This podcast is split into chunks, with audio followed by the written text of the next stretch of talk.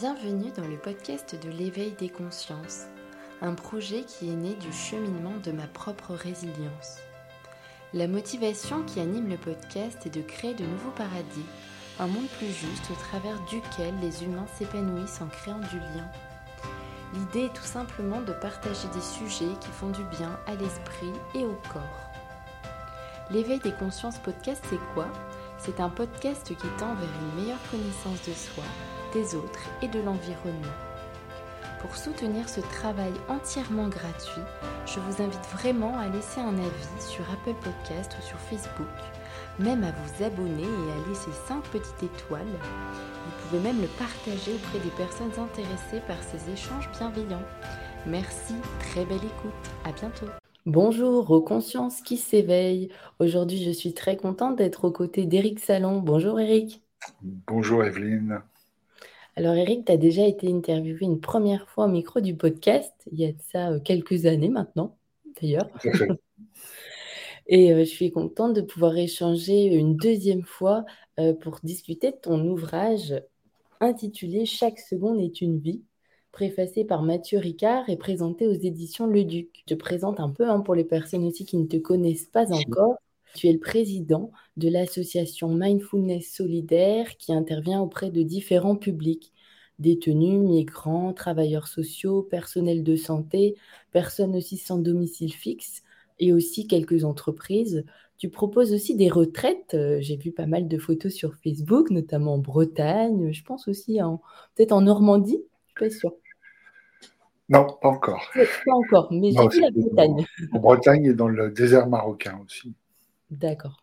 Parce que je suis en Normandie, du coup, peut-être que c'est un appel à ce que tu chez les Normands. Et aussi, tu proposes des activités autour de la méditation.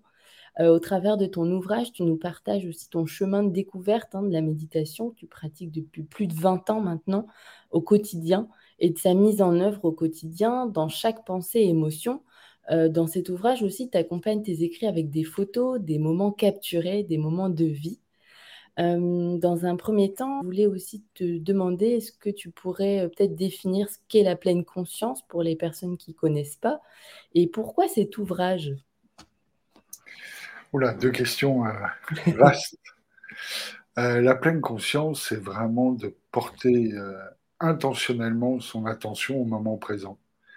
Et ce qui peut paraître quelque chose de tout simple et qui est en fait extrêmement difficile on est beaucoup euh, dispersé, on est beaucoup attiré par tout un tas de, sollicitations et on a beaucoup de mal finalement à être simplement là, simplement dans le moment présent. Euh, parfois on y arrive, mais vient se greffer là-dessus beaucoup de, pensées, de jugements, de commentaires sur ce qui est en train de se produire. On a, beaucoup de mal à simplement être là et à accueillir le moment présent. C'est ça en fait qui est le plus intéressant et c'est bien pour ça que c'est réellement une, une pratique qui demande beaucoup d'entraînement. C'est pas quelque chose euh, qui vient spontanément. Par moment, on a ces moments de, de véritable présence. Je pense, je sais pas, quand on est devant un coucher de soleil, peut-être avec, avec sa femme, ses enfants ou des amis, où là, tout d'un coup, on a l'impression que c'est un moment euh, absolument merveilleux, mais c'est simplement parce qu'on est là, en fait.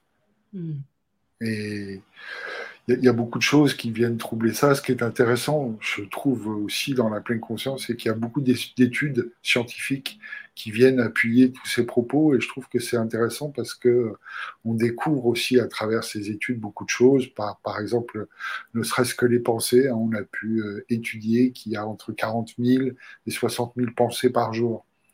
Donc euh, c'est beaucoup, ça tourne jour et nuit. Euh, en soi, c'est pas du tout problématique, mais ça nous montre vraiment l'importance de se positionner en fait par rapport à nos pensées. Euh, souvent, il y, a, ce discours intérieur, hein, ces pensées qui sont là, dont on n'a pas conscience.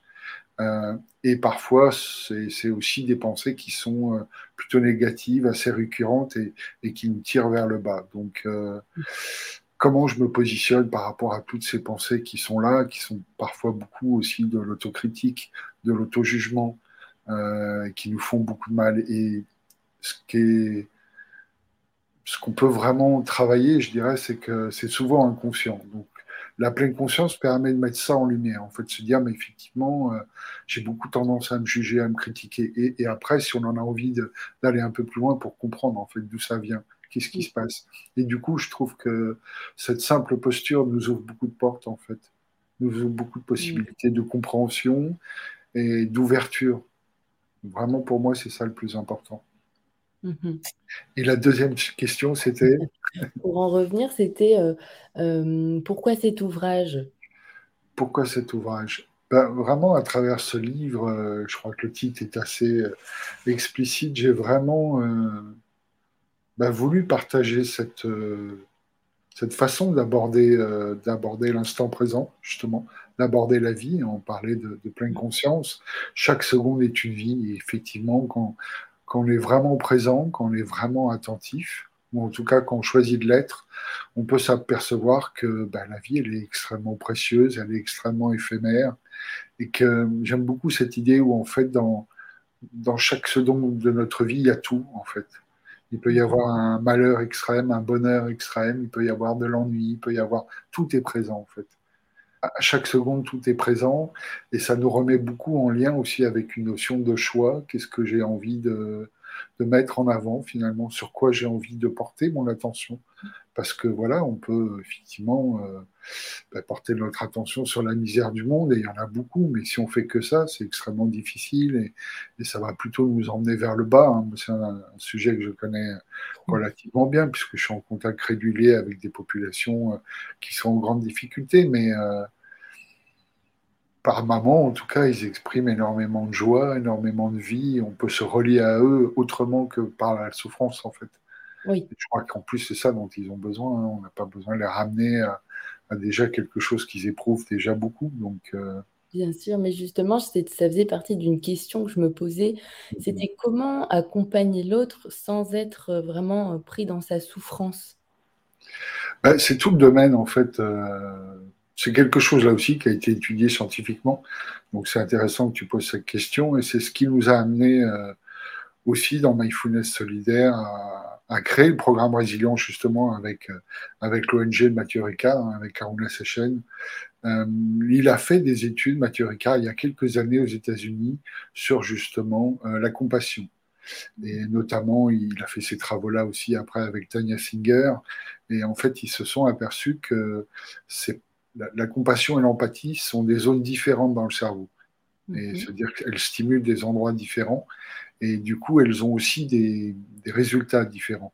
Si tu veux, l'empathie, c'est vraiment cette idée de, se connecter à la souffrance de l'autre, mais quelque part, c'est de souffrir avec lui. C'est-à-dire qu'on est tellement, pardon, on est tellement en lien avec la souffrance que finalement, cette souffrance déteint sur nous et qu'elle nous, bah, nous mine et c'est pour ça que d'ailleurs, il y a le burn-out empathique, hein, c'est ça, dont, sont victimes les, soignants et les travailleurs sociaux. C'est qu'en général, c'est des gens qui ont choisi cette profession-là parce que parce que c'est des gens qui sont profondément dans l'empathie, qui ont vraiment envie d'aider les autres. Euh, c'est vraiment un, pas un sacerdoce, mais c'est vraiment une vocation. Hein. C'est des métiers qui sont pas forcément ni bien payés ni bien considérés. Tout ça pour en revenir au fait que, eh bien, on s'est dit avec Mathieu Ricard, et justement dans le comité scientifique qu'on avait pour, pour le programme Résilience, il y avait aussi euh, Tania Singer et Ilios Kotsou, et on s'est dit, mais finalement, la compassion serait justement une troisième voie. En fait, si tu veux, on s'est aperçu qu'en général, que ce soit les travailleurs sociaux, le personnel médical, en général, ils construisent un mur entre eux et les bénéficiaires. En tout cas, c'est une des attitudes qu'ils peuvent choisir c'est une façon de se protéger, en fait. Ou alors, au contraire, ils sont dans l'empathie, parce qu'ils ont choisi ce métier-là, et en général, ils sont très investis, au point de, s'en vouloir de pas assez faire pour les gens dont ils s'occupent. Ça les poursuit la nuit et, ça les déprime de se dire, mais lui, va dormir dehors, j'ai rien pu faire pour lui. Ça, peut aller très loin. Et puis donc cette troisième voie qu'on leur propose avec le programme Résilience, qui est cette idée de, développer la compassion. C'est-à-dire que je suis extrêmement euh, conscient de leurs difficultés, de leurs souffrances. Euh, j'ai beaucoup de compassion pour eux, mais la compassion, c'est aussi, euh, du coup, c'est vouloir faire quelque chose. C'est pas souffrir avec eux, c'est être extrêmement confiant de ce qui se passe et en même temps de dire, ok, ben, je vais poser des actions qui font que ça va les soulager dans leur souffrance. Et c'est pas du tout le, même schéma finalement.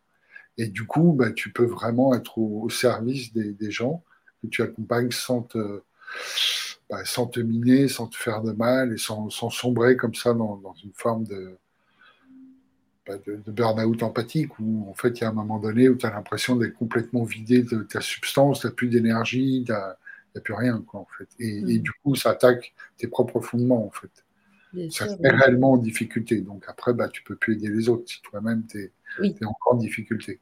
Oui, oui. Parce que souvent, euh, pour être au contact justement avec euh, des soignants autour de moi, euh, ce qui revient souvent, c'est cette phrase Avec l'expérience, tu te forgeras et tu réussiras à mettre de la distance. En fait, c'est pas c'est pas l'expérience qui fait que c'est tout un, apprentissage au quotidien aussi.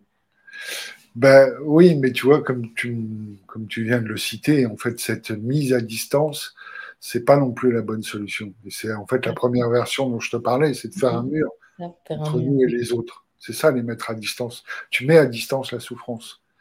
Mais euh, c'est pas forcément une, bonne idée parce qu'en fait, et il y en a d'ailleurs, c'est assez marrant que tu, tu, fasses ce témoignage parce que j'étais au SAMU social de Paris euh, encore la semaine dernière et il y a une des, des travailleuses sociales qui me disait mais j'ai peur en fait de devenir comme ça. À force de me protéger, je, je, deviens complètement insensible à ce qui se passe, à leur souffrance et je suis, je suis plus connecté à eux finalement. Donc euh, c'est un équilibre difficile. C'est un équilibre difficile, ça s'apprend aussi. Hein. C'est vraiment des, compétences qui s'apprennent.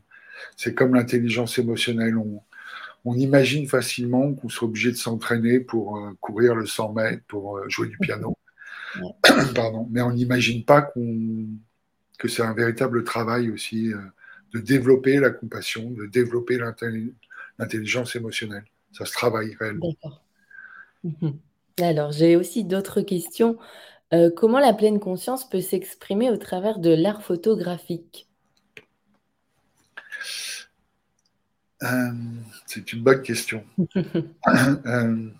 Ce que j'ai cherché vraiment à, exprimer par, par ces photos, bah, c'est cette idée de, de présence, effectivement, mais c'est aussi beaucoup le regard.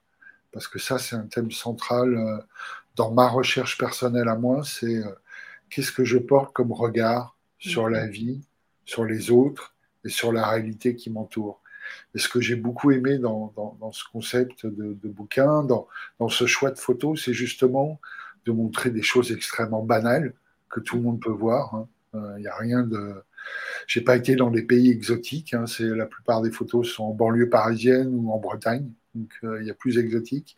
Mais par contre, c'est un regard particulier que je porte sur les choses.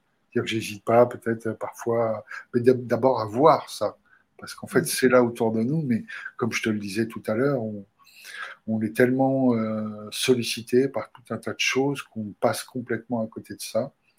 En général, on marche dans la rue ou même parfois dans la nature et on est complètement branché sur notre discours intérieur. Hein, les impôts que je dois payer, payer pourquoi elle m'a fait ça, c'est pas juste, euh, comment je vais m'en sortir, et puis les enfants, puis j'ai oublié ça, puis... Ah et on est complètement ailleurs en fait, alors qu'on se promène en forêt ou même dans, dans, la ville, et on n'est absolument pas connecté ni à ce qui nous entoure, ni à nous-mêmes.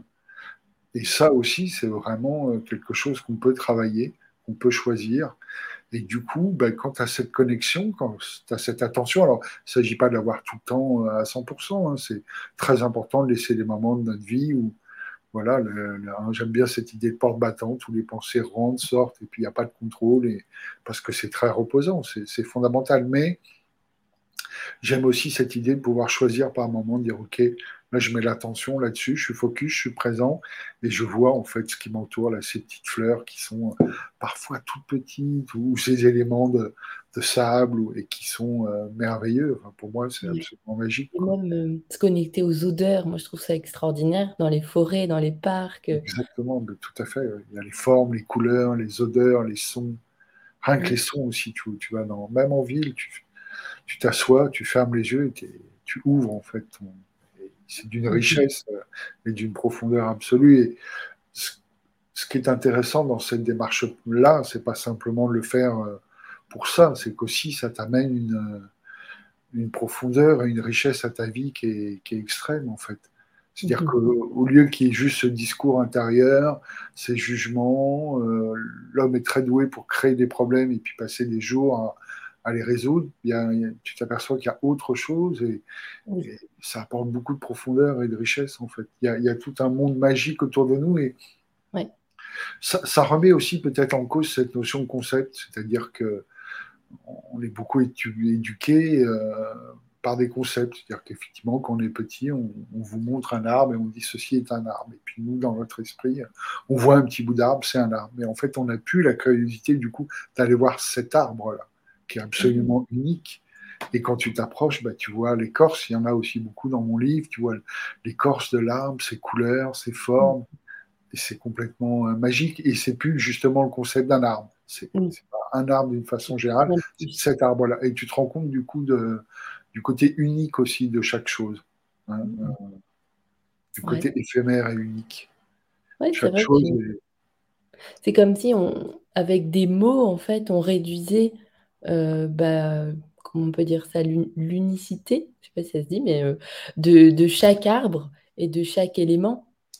Ben de tout, en fait. Le, concept, c'est très pratique pour pouvoir dialoguer, partager des idées, mais en fait, il ne faut pas vivre dans ces concepts-là, il ne faut pas se laisser enfermer dans ces concepts-là. Sinon, tu n'es plus en contact en fait avec la réalité. Et on a beaucoup tendance à passer à côté de la réalité. C'est aussi ce que j'ai essayé de montrer euh, dans ce livre-là, notamment par, les, par, les, par le biais des photos. Oui, et d'ailleurs, on, voit, on ressent vraiment que on prend le temps, même à travers des photos aussi, euh, bah, d'être présent et d'observer. C'est ce qui est aussi euh, intéressant. C'est que, comme tu dis, en fait, c'est à la portée de tout le monde mais on n'est pas forcément présent à ce qui se passe dans l'environnement. On est souvent happé par nos pensées. Donc c'est vrai que c'est intéressant aussi de revenir sur ce côté sauvage, cette nature qui est là. Oui, puis je... c'est après coup vraiment que je me suis rendu compte dans le livre que c'était presque méditatif en fait de regarder simplement une photo comme ça. Il n'y a parfois pas besoin de mots. Simplement tu regardes la photo et tu es, projeté quelque part dans un univers et tu peux simplement contempler et être présent justement. C'est ça que j'aime beaucoup aussi. Ça, ça dit beaucoup de choses, les photos. Alors, tu as aussi à cœur d'aborder des notions euh, qui ne nous ont pas été enseignées, comme tu le cites, comme parler des émotions. Alors, est-ce que tu pourrais nous expliquer qu'est-ce qu'une émotion? Et aussi, ma question serait, faut-il les vivre pleinement? Oui, alors, c'est très étonnant et j'espère vraiment que les choses vont évoluer euh, parce que comment on peut faire l'impasse sur un thème si important? Qui, peut vraiment nous amener euh, au plus haut comme au plus bas, hein, ce qu'on appelle l'ascenseur émotionnel. Les émotions, c'est central dans notre vie. On est toutes et tous constamment traversés par, par des émotions et il y a beaucoup de gens que je rencontre euh, ben, qui, comme moi, n'ont pas appris, mais qui sont du coup en difficulté avec ça, qui ont beaucoup de questions, euh, par rapport à l'émotion. Je ne vais pas vous faire un cours sur l'intelligence émotionnelle. Ce que, ce, que, ce que, je peux dire rapidement, c'est que l'émotion, elle est d'abord, elle est toujours légitime. Euh, l'émotion, elle est légitime. Euh, on ne peut pas choisir de la, de la masquer. ça ne sert à rien, en fait. Elle reviendra toujours plus forte. L'émotion, hein, c'est émo, l'émotion nous met en mouvement. elle crée un mouvement. Euh, si tu veux, l'émotion, euh, comment, dire ça? Euh, Elle nous permet, enfin, c'est comme un voyant de voiture en fait. Tu es dans une voiture, il y a des, voyants qui s'annulent, des voyants rouges et qui signalent une, difficulté, qui signalent quelque chose. L'émotion, c'est pareil en fait. Elle nous signale qu'il y a un besoin qui est, qui n'est pas, qui pas rempli en fait. Je pense par exemple à, la peur, l'émotion de la peur qui monte, manifeste qu'en fait mon besoin de sécurité il n'est pas, pas rempli. Et du coup, l'émotion de la peur va, va s'exprimer. Après, euh, l'émotion, donc, elle est toujours légitime et c'est très important de, de, de, se laisser traverser par les émotions. Après, là où on a beaucoup de mal, c'est à, à quantifier, quelle est la, force de l'émotion, qu'est-ce que je peux laisser euh, exploser euh, ou pas.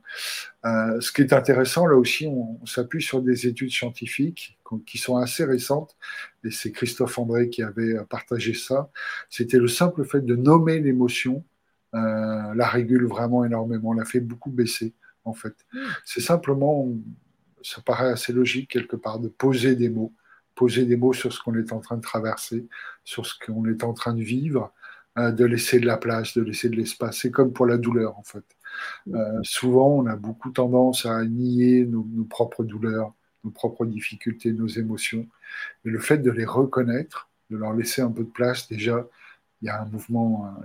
L'acceptation, c'est vraiment une thématique très importante. C'est OK, je reconnais que c'est comme ça maintenant. Je reconnais que là, je suis vraiment traversé par la peur le simple fait de nommer ça, déjà, ça, a beaucoup tendance à, à, faire diminuer ou en tout cas à réguler d'une certaine façon l'émotion, en tout cas à nous mettre en, capacité de, bah, de l'observer et de voir surtout, c'est ça qui me semble intéressant, quelle action je vais poser en fait derrière ça. Mhm. Parce que souvent, on peut penser que la colère, par exemple, c'est une mauvaise émotion. Hein, on parlait d'ailleurs d'émotions négatives avant. On ne le fait plus maintenant. On parle d'émotions agréables ou désagréables. Euh, la colère peut être complètement justifiée. C'est une émotion qui peut être tout à fait euh, valide euh, parce que parfois il y, a des choses qui nous mettent en colère et qui sont tout à fait justifiées et on a besoin de l'exprimer.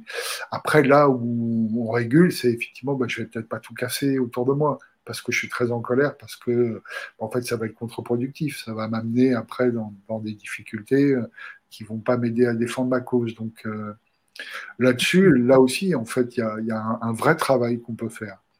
Oui, mais beaucoup aussi, euh, Christophe André a, aussi beaucoup parlé de ça. En fait, tu as, cette idée de ben vraiment de, t'atteler à la tâche et de comprendre en fait ce qui se passe. C'est ça qui est intéressant aussi, c'est de démonter un peu les, mécanismes. Et, le premier, c'est de dire, mais c'est quoi mes déclencheurs finalement? Mm. Parce que l'émotion, elle est toujours déclenchée. Hein. Je t'ai dit émouvérer, se mettre en mouvement, mais il y a un déclencheur avant. Donc le fait de pouvoir les identifier, les connaître, euh, c'est déjà très aidant. Euh, il, il, parlait, par exemple, j'aime beaucoup cet exemple de, des gens qui partent en vacances et puis qui sont vite très inquiets. Donc, euh, en fait, ils vont fermer la maison, ils vont partir, et puis au bout de 20 km, ils vont se dire, bon, est-ce que j'ai bien fermé le gaz, j'ai bien fermé les volets, que... et ils reviennent à la maison pour être sûrs. Tu vois, parce que l'émotion est tellement forte qu'il y a une telle peur, en fait, que, bon. Donc ça, c'est un déclencheur. Donc quand tu le sais, bah, tu peux vérifier deux, trois fois que la maison est, conforme avant de partir, tu vois. Hmm. Parce que tu connais le déclencheur. Tu peux, euh, par exemple, tu as une réunion tous les lundis matins avec... Euh, avec tes employeurs, avec le board, et eh ben, tu sais qu'il y a un des, une des personnes dans, dans, cette réunion qui te met les nerfs à vif en général, tu le sais. Donc, tu peux te préparer. Tu peux te faire un discours intérieur. Donc, il y a vraiment toute cette préparation. Quand tu es dans l'émotion, une fois que tu es dedans, là aussi, et, la pratique de la pleine conscience peut être très utile, de faire un petit peu un pas de côté, de t'observer. Dire là, Eric, tu es en train de en train de monter en température. Là, tu sens que la colère elle est en train de, naître, là, de monter. Donc, essaye de, voilà, de te calmer, essaye de respirer, essaye d'écouter peut-être ce que dit la, personne en face de toi. Et puis, il y a cette idée de débriefer que j'aime beaucoup aussi. C'est-à-dire qu'une fois que tout ça s'est passé, une fois que tu es sorti de, voilà, du déclencheur, de l'émotion, et puis euh, le temps d'après, c'est le débrief. C'est OK, bah, finalement, euh, malgré euh, toute mon attention, je suis quand même monté sérieusement en pression. Qu'est-ce qui s'est passé? Et d'aller comprendre, d'aller, qu'est-ce que ça, qu'est-ce que ça vient toucher en moi finalement? Pourquoi cette personne-là, elle arrive à me mettre dans un état de, de colère et de rage? Pourquoi? Qu'est-ce qui se passe en fait? Est-ce que est-ce qu'il me fait comprendre que je suis nul ou est-ce que c'est son attitude? Est-ce que c'est, je sais pas, il y a, peut-être tout un tas de choses qui déclenchaient et d'analyser en fait, de comprendre toujours, de faire preuve de curiosité, d'intérêt, d'essayer de comprendre mais qu'est-ce qui se passe? Et ça, bah, c'est un vrai travail en fait. Ça nous paraît euh, un peu bizarre comme ça, mais c'est un vrai travail. Et c'est du coup une compétence aussi que tu développes par rapport à ta propre intelligence émotionnelle. Du coup, après, bah, tu es capable de, de, gérer, en tout cas, d'approcher tes émotions et, peut-être justement aussi de les vivre d'une façon plus détendue. Euh, parce que tu as fait tout ce travail avant et tu sais que voilà, tu vas pas forcément te laisser déborder, mais que tu vas vivre tes émotions pour ce qu'elles sont mhm. euh, plus pleinement. Et, parfois de se laisser traverser complètement par une émotion, c'est important, bien sûr. De toute mhm. façon, ce n'est pas quelque chose qu'on peut nier, qu'on peut mettre sous le tapis. Euh, ça reviendra toujours. Donc autant l'affronter, le, préparer et puis être bien avec nos émotions, c'est important. C'est ça. Ça nous dit beaucoup de choses. Tu cites aussi que justement ces émotions Bien sûr, l'idée, c'est de ne pas venir heurter les autres aussi. Ça, tu, expliques hein, l'importance de ne pas faire de mal euh, aux autres personnes qui nous entourent. Et j'avais aussi euh, une question par rapport à la posture de celui qui reçoit l'émotion de l'autre. Alors, quelle, quelle, doit être euh, la meilleure posture à adopter face à une personne, admettons, qui, qui, est vraiment en train de vivre une crise de colère et qui, voilà, comment, comment on doit adopter, quelle posture est la mieux? Oh, vaste question, c'est très variable en fait. Euh, en général, surtout face à la colère, il n'y a pas grand-chose à faire. Mm. C'est-à-dire que c'est plutôt dans l'accueil et dans l'écoute. En fait, la personne qui est très en colère a besoin quelque part d'exprimer ses besoins. Hein, on dit souvent de vider son sac dans, le langage euh, courant. Euh, elle a besoin de faire passer un message, elle a besoin d'exprimer un besoin. Et le fait d'essayer d'argumenter ou de contrer ou de, ça va plutôt en général faire monter la pression plus qu'autre chose. Donc, euh, bah, si on peut laisser passer leur âge et puis vraiment écouter, en fait, essayer d'écouter et de comprendre, en fait, qu'est-ce qui a déclenché cette colère, qu'est-ce qui anime cette personne en face de vous, et est-ce que c'est légitime, en fait? Est-ce qu'effectivement, bah, peut-être on a, on a mal géré les choses de notre côté, ce qui fait que la, la, la personne en face est vraiment en colère? Peut-être qu'est-ce qu'on pourrait changer, qu'est-ce qu'on pourrait améliorer? Et puis là, encore une fois, une fois que bah, la personne euh, est redescendue en, pression, entre guillemets, qu'elle est moins en colère ou qu'elle a pu partager cette colère et, le besoin qu'elle a derrière, justement essayer de comprendre ce besoin un peu plus finement et d'y répondre, surtout de dire, mais ok, je comprends que tu sois vraiment en colère, qu'est-ce qu'on peut faire en fait? De quelle façon on pourrait combler ton besoin pour que cette colère, elle soit moins présente? Et là aussi, les gens, le fait d'être... Euh, respecté, écouté, pris en compte, c'est énorme en fait. Ça, c'est par exemple quelque chose qu'on rencontre beaucoup en prison. Euh, le fait de faire des cercles de parole en prison, d'ouvrir en fait cet espace où il y a une possibilité justement de partager, de partager ses besoins, partager ses peurs, partager ses colères, partager ses difficultés. C'est des espaces extrêmement importants. Parce que les choses, au lieu d'être retenues, d'être euh, tu vois, j'allais dire macérer, mais c'est un peu ça, quoi. Le fait de retenir comme ça les choses et puis de que ça soit en circuit fermé fait qu'à un moment donné, la cocotte minute, elle, explose. Alors que le fait de pouvoir partager ça dans un cadre euh, sécurisé, confidentiel et dans un cadre euh, porteur fait que les choses vont pouvoir s'exprimer. D'où l'importance du, cercle de parole, qui est une pratique extrêmement puissante, justement, qui permet de partager les choses. Merci pour ta réponse. Alors j'avais aussi, euh, euh, oui, une phrase que tu cites, euh, que le bonheur égoïste est voué à l'échec. Est-ce que tu peux nous en dire plus sur cette citation?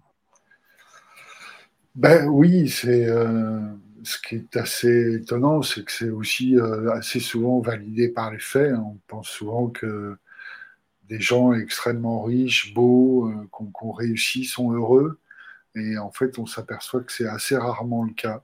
Mm. Euh, en fait, euh, ben, le bonheur, il dépend beaucoup de, notre environnement et des gens avec qui on est. En fait, le bonheur, il se partage. Le bonheur tout seul, alors bien sûr, on peut avoir des moments de, bonheur euh, tout seul, mais ils sont beaucoup plus. le bonheur, en fait, s'exprime beaucoup plus et beaucoup plus profond quand il est partagé. Et c'est aussi cette idée, en fait, de oui, de rendre, les, de, rendre les autres heureux, en fait. Je crois que le, le plus, grand, euh, le plus grand bonheur, c'est assez rigolo, c'est un peu ce que, ce que je partageais dans les arts graphiques quand j'ai commencé euh, mes études, hein, le fait de pouvoir dessiner, peindre, ben, ça procurait du bonheur aux gens. Mhm. Après, ça a été la cuisine. Par la cuisine, ben, aussi, j'apportais beaucoup de, j'essayais en tout cas, d'apporter mhm. de, de, la joie, du bonheur aux gens par, par, le fait de bien manger. Et puis par rapport à ce travail de, la méditation ou de la photographie, ben, de la même façon, j'essaye d'être connecté aux autres et, d'apporter quelque chose. En fait, c'est pour moi le bonheur, il est là. En fait, c'est de procurer du bonheur aux autres. C'est ça qui me rend, en tout cas moi, le plus heureux.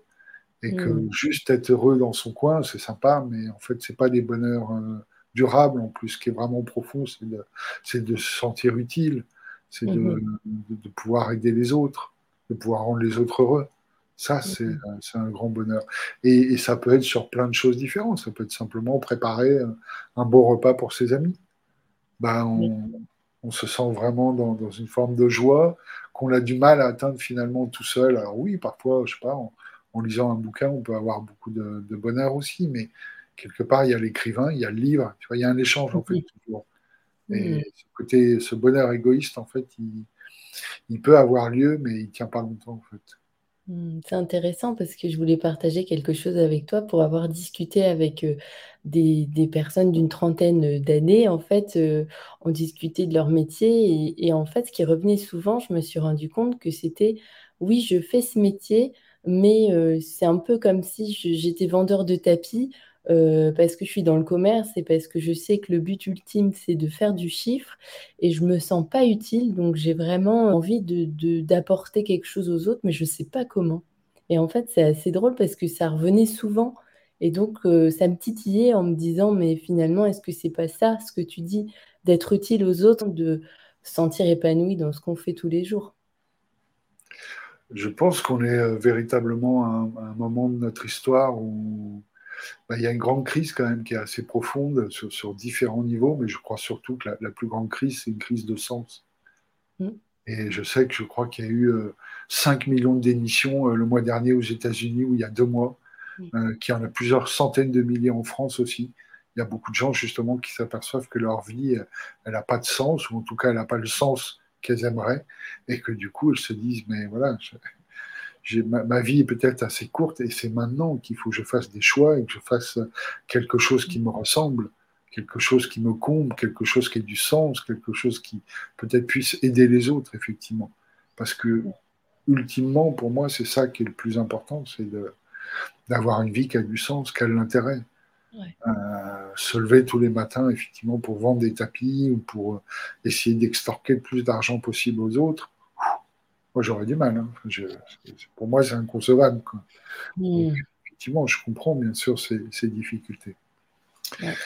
Donc, euh, mais je sais qu'il y a de plus en plus de gens, et, notamment dans, dans, les jeunes générations. Hein. je crois que c'est au, plus, au concours de, l'ENA, ou je ne sais plus qui a fait un discours dans une grande école de commerce, justement, où des étudiants ont fait un discours euh, où ils marquaient ces valeurs-là, en fait.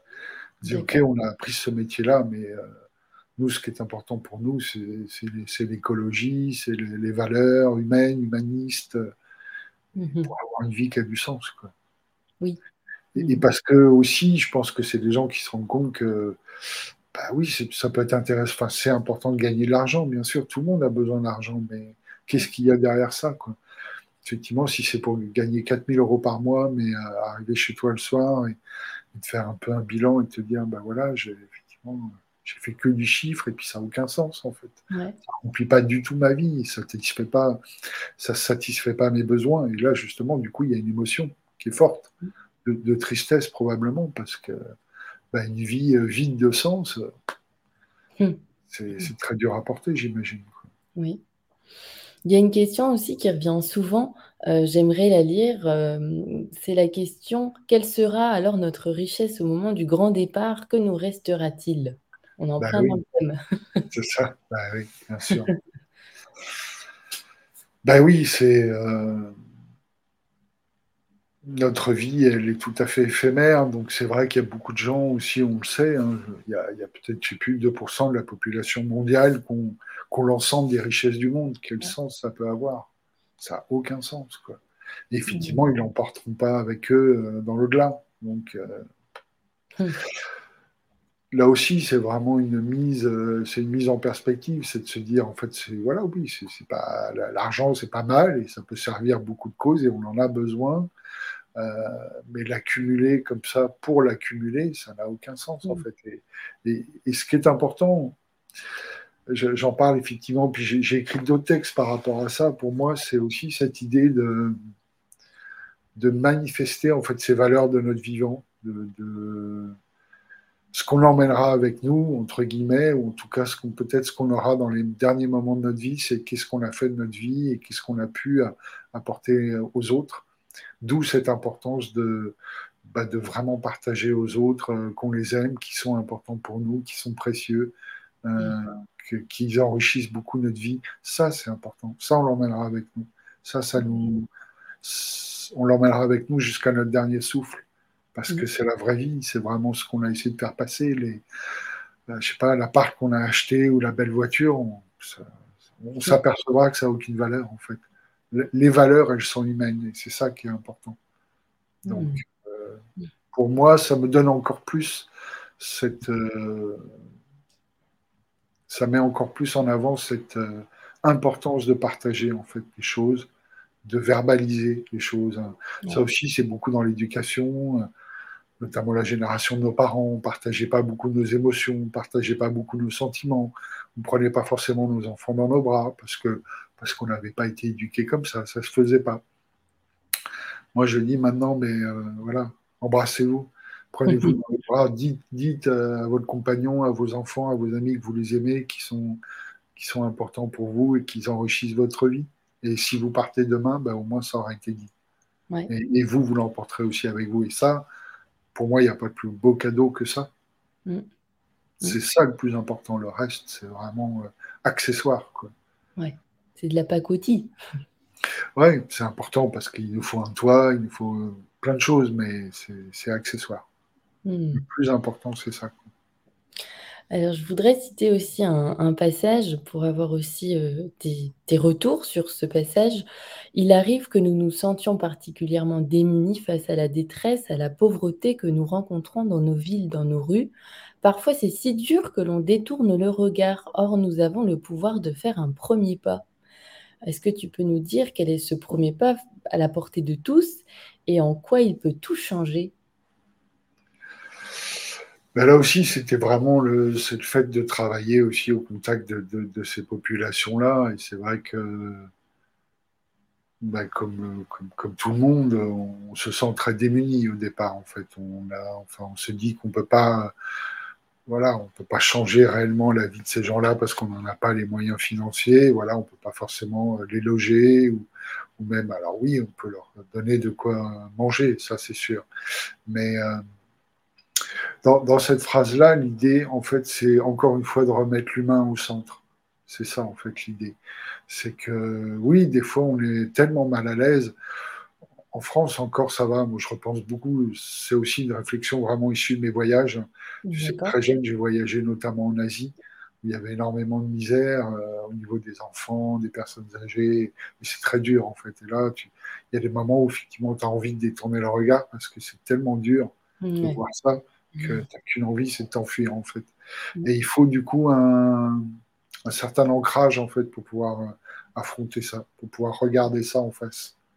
Et, aussi cette idée de cette compréhension finalement que les gens, bien sûr, euh, qui sont en face de nous ont besoin de manger, mais ils ont surtout besoin qu'on les considère comme des êtres humains. Et le fait de détourner le regard, ben, quelque part, ils, n'existent pas, donc ils n'ont pas de place. Donc c'est ce que j'essaye de dire dans le livre, c'est que même parfois on peut se balader, euh, je sais pas, en région ou à Paris dans le métro et, de, se retrouver face à quelqu'un qui n'a rien Parfois, on n'a pas d'argent, on n'a pas de monnaie.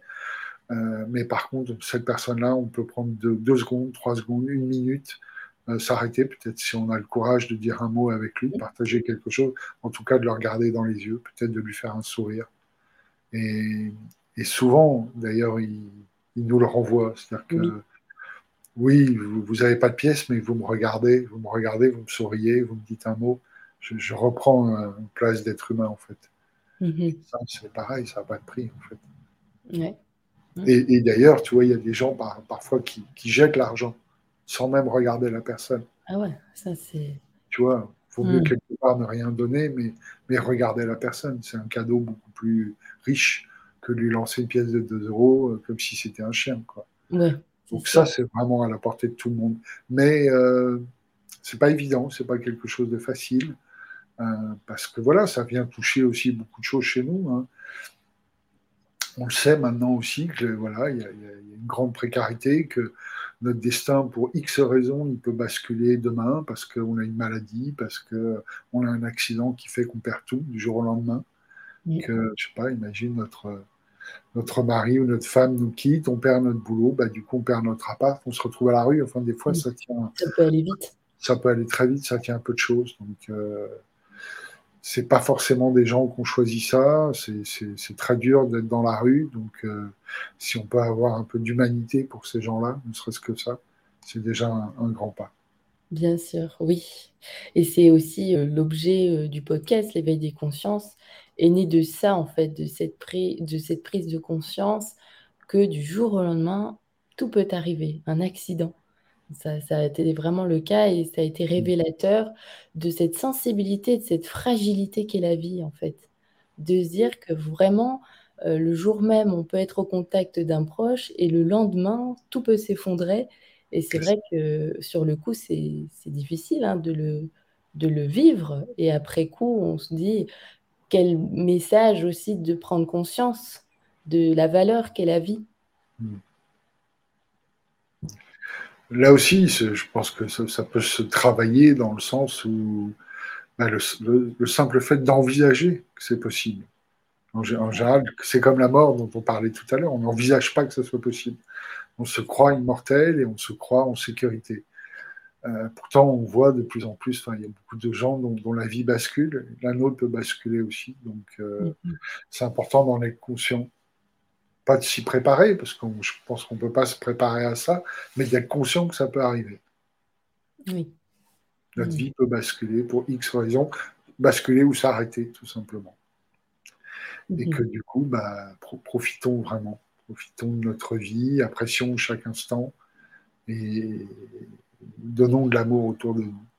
Euh, pour moi, c'est le message euh, ultime, entre guillemets. Bah, justement, j'allais te, te poser la question, est-ce que tu aurais quelque chose, mais je pense que tu viens de le faire, à partager aux consciences qui s'éveillent, aux auditeurs, aux auditrices, quelque chose que tu veux partager euh?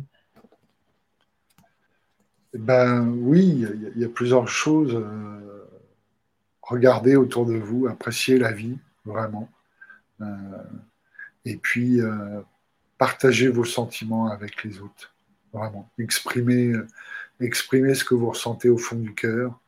Et c'est le plus beau cadeau quand quelqu'un vous regarde dans les yeux et vous dit euh, je t'aime ou tu es important pour moi, tu comptes beaucoup pour moi. Pour moi, c'est le, c'est le plus beau cadeau. Hmm, c'est le Graal, comme on dit. Exactement. Eh bien, en tout cas, merci beaucoup, euh, Eric, pour ce partage. Euh, j'apprécie toujours ces moments d'échange avec toi et je suis sûre que les auditeurs et les auditrices aussi. Alors, n'hésitez pas, bien sûr, à commenter. Euh, on pourra répondre à vos questions si vous avez des, questions ou tout simplement des, choses à nous partager. pour les personnes aussi qui sont désireuses de lire l'ouvrage d'Eric, Chaque seconde est une vie, vous pouvez le retrouver dans les librairies, aussi des disponibles en ligne. Euh, et d'ailleurs, je tiens à préciser qu'il est composé de matériaux issus de la forêt. Ça aussi, c'est important aussi pour, euh, pour préserver notre belle planète. Et donc, je vous souhaite de passer une très bonne journée et à bientôt. Merci Evelyne.